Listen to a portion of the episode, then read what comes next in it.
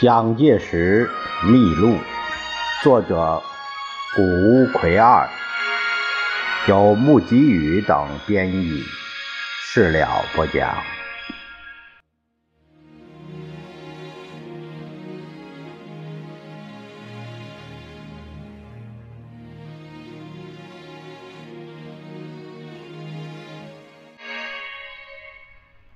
我们这一节看一下第二章第六节，说到对汲取日本的总结。一九一零年是在日本的天空最初出现飞机翱翔的一年。当蒋介石在高田入伍还不到两个星期的时候。便看到了由日野雄藏、德川浩敏等人试飞成功的新闻报道。由于和军事有关而感到兴趣，于是便很快把关于飞机资料的日文书籍译成中文。这篇译稿于一年寄给在北京的友人夏尊武，托其矫正。但因为接着发生了辛亥革命，译稿被失落了。在日本的最初试飞是这一年的十二月十四日，由日野雄藏上尉驾驶格拉蒂，这是英文的音译。格拉蒂是单叶飞机，升高十公尺。飞行距离六十公尺，计值在同月十九日，由德川浩敏上尉驾驶安利法尔曼式副叶飞机，升高七十公尺，飞行距离三公里成功。蒋介石的上司日军第十三师团长长冈外史就是提倡导入飞机的主要人士之一。最初有飞机参加中国革命，是于一九一六年大正五年五月，在山东省举兵之际，由日本志士宣野长之包租了两架飞机飞来中国。当时蒋介石正担任中华革命军东北军参谋长，在山东指挥作战。至于日军方面，则早在两年前，一九一四年第一次世界大战中，最初由海军出动飞机攻击驻青岛的德军。蒋介石像这样在高田的军队生活中多方面得到体验和教训，不仅在革命军的活动时代，而且直到。后来，一九二四年，初英首任黄埔军官的学校校长，养成革命军人，为统一中国的北伐战争，乃至于和日本军阀为敌的长期抗日战争，和战后对共产匪军的战争，在连续长时期的军事活动中都被活用了。现在重新就高田教训再来一个总结。由我在日本连队一年中所过的生活所得到的经验，使我想到一个国家要他的军队精强，必须有几个要素不能缺少的。第一是军队将校士兵需认为服从国家的命令是军人天经地义的义务。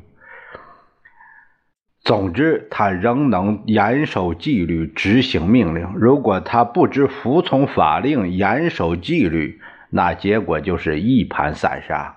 这样没有纪律的官兵，临到作战，没有不失败的道理。第二，是政治教训和忠心信仰的重要。凡是一个军队的官兵，能够英勇坚强。就是他军事教育对政治与伦理的认识彻底，尤其是他要他对本国历史地理解正确，使其士兵人人能够对自己的国家有责任心。各国军队决死精神之所以养成，可以说就是这种政治训练的功效。军队里面一般士兵有了这种政治训练和忠心信仰，所以他到了战场上面能够不惜牺牲、不怕危险，能够忠勇奋斗，达成使命。第三，一般士兵都认军队为他最优良的职业学校。军队本来是一切军事学术的专门学校。连队里的教育训练就是一般军事学校最基本的学术课，而且比一般学校的教育还要重要，还要实际。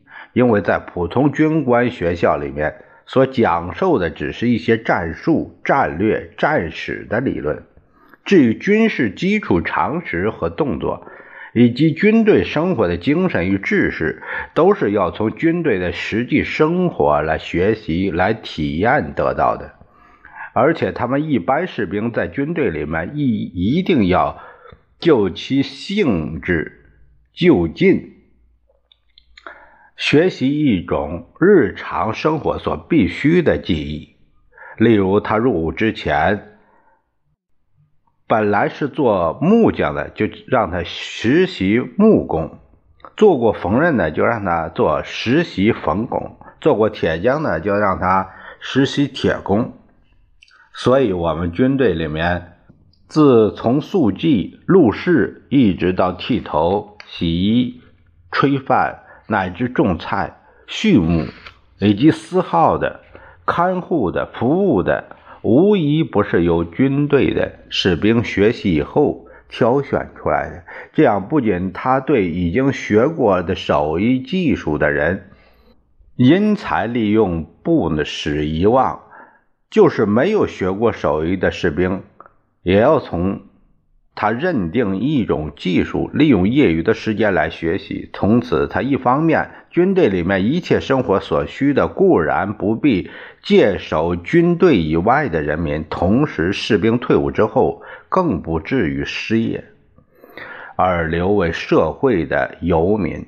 而且，一般士兵既受过军队的训练，则体魄格外强健，常识格外丰富。又明了军队组织的技术，所以他回到社会之后就可以成为民众的领导，社会的中坚。现在世界列强之所以能成为有组织的国家和有组织的社会，可以说完全得力于一般退伍的士兵以军队的精神普及社会组织。现代国家的基础就是在此。这是蒋介石在。对从军学生训话，是一九四四年一月，这个训话稿上，呃，有这段话。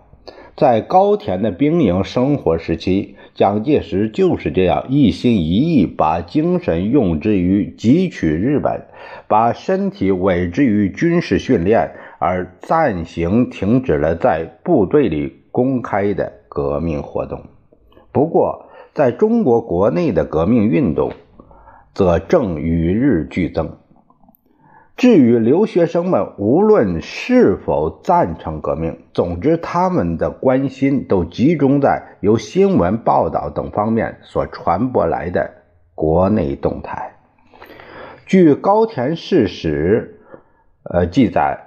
分发在高田的中国留学生，三分之一属于清廷方面的满人，三分之二为汉人，两者感情对立，就连在休息外出的时候也都不交谈。这段很有意思，这段致使说明说明这个民族，这当时的这个民族融合，呃，这个意识还是相当的。对立的，那这样对于清朝的统治来说，那可是致命的了。